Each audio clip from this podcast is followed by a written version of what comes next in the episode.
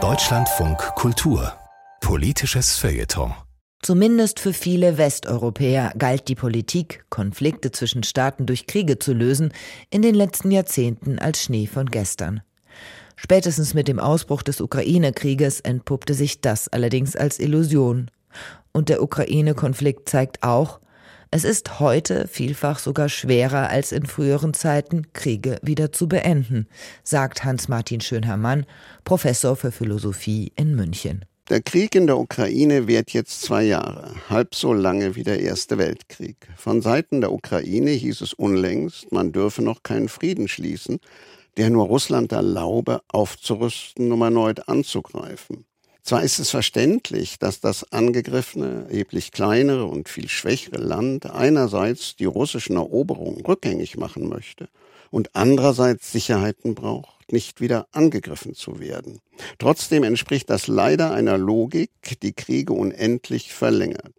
Aber ist es politisch verantwortungsvoll, einer solchen Logik zu folgen? Oder ist ein Krieg nicht zu zerstörerisch und fordert zu viele Opfer, wenn man glaubt, ihn gewinnen zu müssen? Sollte man im Krieg nicht primär nach Wegen zum Frieden suchen, auch wenn man dazu unerfreuliche Kompromisse machen muss? Solche unheroischen Fragen haben derzeit keine Konjunktur. In früheren Zeiten sah man das durchaus anders. Verglichen mit den grausamen Religionskriegen des 17. Jahrhunderts waren die Aufklärer im 18. Jahrhundert der Auffassung, dass die Kriege nachlassen, wenn sich die Vernunft endlich durchsetzt. Söldner opferten sich nicht und die Fürsten wollten ihre Heere auch nicht verlieren, die schließlich ihr wichtiges Hab und Gut waren. Wie schon zuvor im Mittelalter überlegte man, ob man eine Schlacht gewinnen kann, bevor man sich in aussichtslose Lagen begibt, und zog dann auch mal unverrichteter Dinge wieder ab. Das änderte sich um 1800 in den Napoleonischen Kriegen. Mit der Wehrpflicht entstanden Massenheere, die Politiker wie Generäle in riesige, grausame Schlachten schickten, mit ungeheuren Opferzahlen wie im Ersten und Zweiten Weltkrieg. Und die Soldaten opferten sich für heroische Ideale wie die Revolution oder das Vaterland. Das änderte sich erst um 1970 herum, als der Vietnamkrieg auf zunehmenden Widerstand in der Bevölkerung stieß. Dennoch ist der Krieg für heutige Politiker immer noch ein attraktives Mittel der Politik geblieben.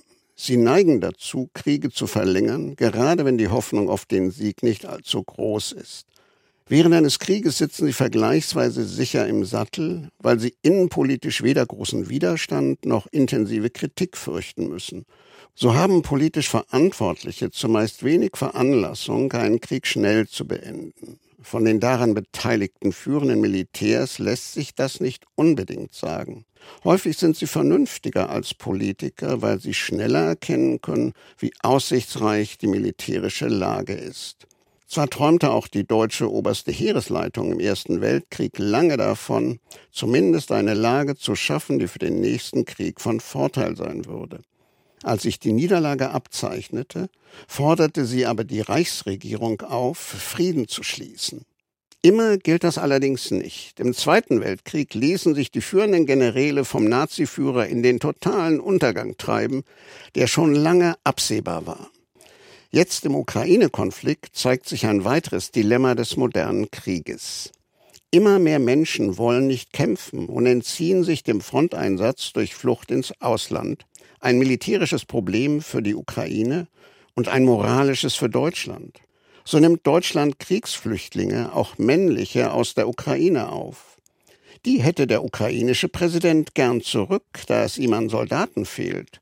Doch Deutschland will sie natürlich nicht zurückschicken, obwohl es die Ukraine ansonsten militärisch massiv unterstützt.